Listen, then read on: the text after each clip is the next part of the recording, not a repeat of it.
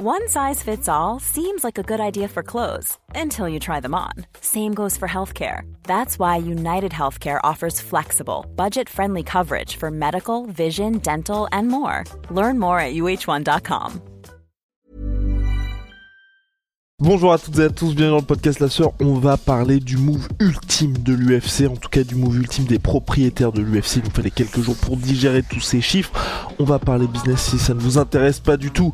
Bah vous pouvez partir si par contre ça vous intéresse et de savoir où va l'UFC et pourquoi il s'apprête à entrer dans une nouvelle dimension. Ça se passe maintenant. C'est passionnant et surtout c'est hyper impressionnant parce que oui, désormais l'UFC et la WWE, la plus grosse organisation de catch, sont dans la même entreprise et forme un méga groupe valorisé à hauteur de 21,4 milliards. C'est énorme tout simplement et on peut s'attendre à des choses très intéressantes par la suite. Quand je dis des choses très intéressantes, c'est un Conor McGregor qui va à la WWE et qui ensuite revient à l'UFC. Beaucoup plus de transfuges entre les organisations qui sont arrivées par le passé comme Brock Lesnar ou Ronda Rousey, mais là des choses qui pourraient être un petit peu plus officialisées.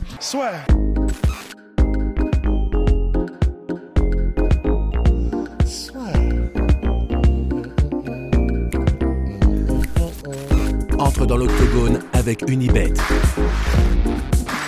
Qui sera le vainqueur du combat En combien de rounds Fais tes paris sur l'app numéro 1 et profite de 100 euros de bonus sur ton premier pari. Donc oui, ça y est, ça a été annoncé en début de semaine. Donc Endeavor, le groupe qui avait racheté l'UFC en 2016 aux frères Fertita, l'UFC qui avait été racheté à 4,1 milliards. Là, ce qu'ils vont faire, c'est qu'ils vont racheter la WWE, en tout cas 51% des parts de la WWE, pour former une super entreprise, une super entreprise dans laquelle il y aura 100% des parts de l'UFC pour former un groupe qui s'appellera Newco et dans ce groupe il y aura donc les parts de l'UFC et la WWE.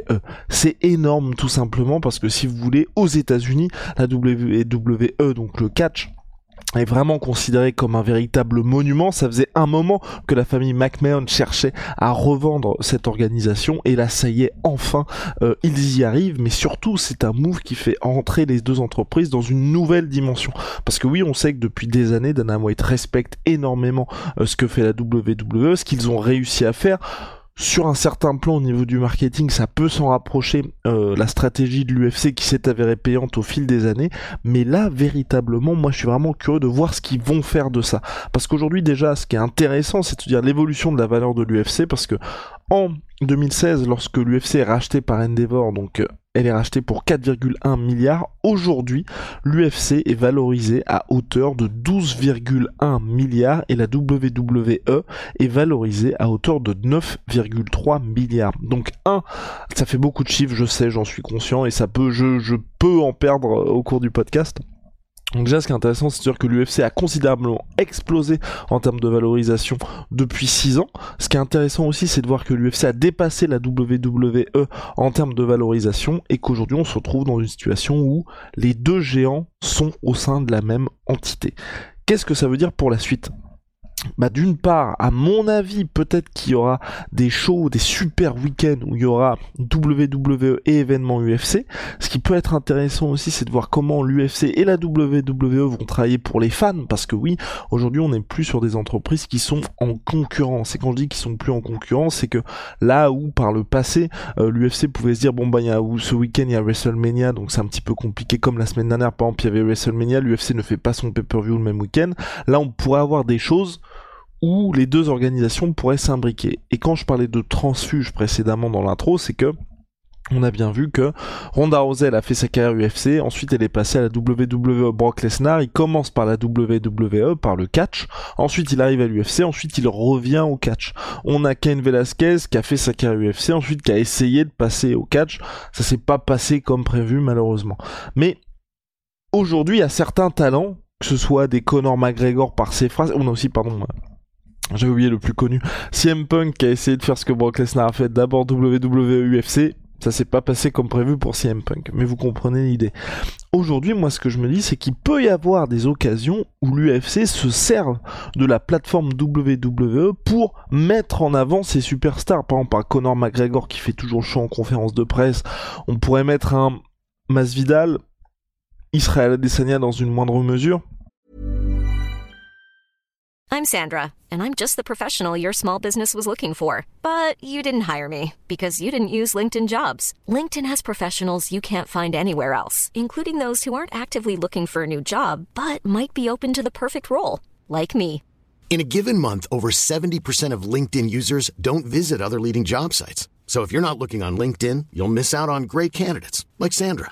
Start hiring professionals like a professional. Post your free job on linkedin.com/people today. Sean O'Malley, pourquoi pas, qu'ils aillent faire quelques petites parenthèses à la WWE et qui ensuite reviennent à l'UFC et fort de cette nouvelle audience, ça peut être intéressant aussi pour l'UFC d'avoir des gars qui fassent l'aller-retour. Côté WWE, je me dis c'est un petit peu moins évident parce que, euh, bah, vous le savez, mine de rien, euh, l'exemple CM Punk le montre, si vous n'êtes pas une force de la nature comme Brock Lesnar, avec un vrai, vrai, vrai background en lutte, hein, parce que Brock Lesnar, c'est un athlète avant tout, ok, c'est un catcheur, il, s'était essayé en NFL, ça n'avait pas marché, mais surtout il a un vrai passé de lutteur. Puis je veux dire, Brock Lesnar, ok, il a eu certains passes droits. Quand je dis passes droits, c'est comme Conor McGregor, il a toujours coupé un petit peu la, la file pour pouvoir euh, avoir ses title shots mais il a quand même été champion UFC. Et euh, enfin, ok, c'est une chose d'avoir un title shot, c'en est une autre de gagner ses combats pour le titre, c'en est une autre aussi d'infliger une toute première défaite en carrière à Shane Carwin qui faisait flipper toute la planète à l'époque. Et Brock Lesnar qui arrive à survivre au premier round et qui ensuite s'impose. Enfin, je veux dire, c'est un vrai combattant, Brock Lesnar. Quoi qu'on en dise, c'est un vrai combattant. Ensuite, il revient en 2016. Il s'impose face à Mark Hunt. Mark Hunt qui faisait à l'époque partie du top 5 là aussi c'est une vraie victoire. On n'est pas du tout dans quel. Enfin, ok, on lui choisit Mark Hunt, mais faut quand même se farcir Mark Hunt si vous voyez ce que je veux dire. Donc voilà pour le point Brock Lesnar. Euh, moi, ce qui m'intéresse aussi, c'est, euh, je sais pas si vous vous souvenez, il y avait un phénomène en lutte qui avait choisi d'aller en catch, le phénomène des JO. Euh, J'ai oublié son nom. Alors attendez, je vais le retrouver et euh, qui avait choisi en gros il hésitait à aller à l'UFC voilà Gable est, qui est parti du coup euh, finalement à la WWE alors qu'il avait un vrai intérêt pour le MMA donc champion euh, dans la catégorie des 125 kilos en lutte freestyle lutte libre au JO 2020 finalement il est parti à la WWE à cause je crois il y avait des questions salariales où bah, il se disait c'est vrai que si je vais à l'UFC bon t'as pas le même potentiel qu'en catch, et puis surtout tu prends beaucoup plus de dommages sur le papier, il beaucoup plus de risques. Bah voilà, là on peut avoir quelqu'un qui, fort du rapprochement entre les deux entreprises, parce que vraiment Cable Stephenson, si vous regardez ce qu'il a fait, c'était la folie, tout le monde était hypé par un éventuel passage en MMA, là le gars pourrait très bien avoir une carrière parallèle du le catch d'un côté et l'UFC de l'autre. Et je pense que pour certains talents où euh, évidemment la question financière se pose, parce que euh, à l'UFC on sait que vous prenez plus de risques, enfin vous regardez un Brock Lesnar, il y a un moment il devait revenir pour affronter Daniel Cormier, il n'est pas revenu parce que le confort que lui procure sa carrière à la WWE fait que bah, tu réfléchis à deux fois avant de revenir en MMA, de te farcir des vrais camps d'entraînement et ensuite devoir te taper Daniel Cormier.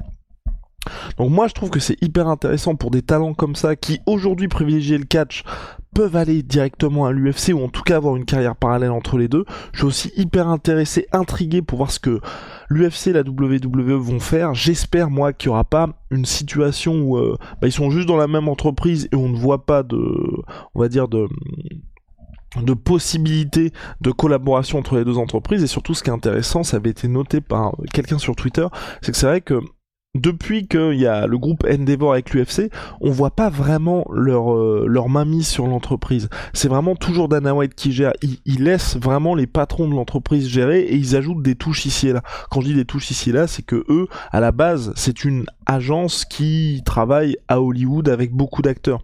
Donc on a vu le step-up qu'il y a eu de ce côté-là avec l'UFC. Aujourd'hui, il y a eu beaucoup plus de partenariats du côté de l'UFC. Il y a eu beaucoup plus aussi des nouveaux droits TV qui sont matérialisés auxquels l'UFC n'avait pas accès précédemment. Donc là, je pense que ça va être pareil du côté de la WWE. Ils vont laisser faire les patrons, mais en ajoutant leurs petites touches. Et c'est là que moi je trouve que c'est intéressant et qui fait que ça fonctionne à mon avis, c'est que bah ils gardent la confiance qu'ils ont en Dana White, qui connaît mine de rien le business quoi qu'on en dise mieux que personne, et eux ils ajoutent des petites touches ici et là. Donc voilà, c'est tout pour euh, ce podcast très très business sur la naissance d'un nouveau géant, le move vraiment ultime, parce que là on se posait des questions légitime avec Big Rusty après l'année 2022 de l'UFC, mais là entre les 30 ans où clairement quasi tous les événements, les main events c'est des bangers de l'UFC, on était, on se posait la question en début d'année de se dire est-ce qu'ils vont peut-être être rattrapés par le PFL, par d'autres orgas qui ont beaucoup d'ambition? Bah là, en vrai, moi je pense qu'ils viennent de creuser un écart qui sera infranchissable pour la compétition parce que vous avez vraiment deux géants du sport et du divertissement aux États-Unis dans une même entreprise où il y a des passerelles qui sont évidentes ou que ce soit en termes de production, en termes de show, en termes de création d'événements, c'est les meilleurs. Enfin, je là je vois vraiment pas comment euh, une autre ligue peut rattraper l'UFC aujourd'hui avec ce qui vient de se passer. Donc voilà, n'hésitez pas à dire ce que vous en avez pensé en commentaire. Si vous nous écoutez en audio, bah malheureusement il n'y a pas de commentaire, mais merci du soutien. À très vite. Shout out à My Sweet Pea, My Sweet Protein. Je crois qu'on est à moins 30% sur tous mes protéines avec le code la sueur. See ya.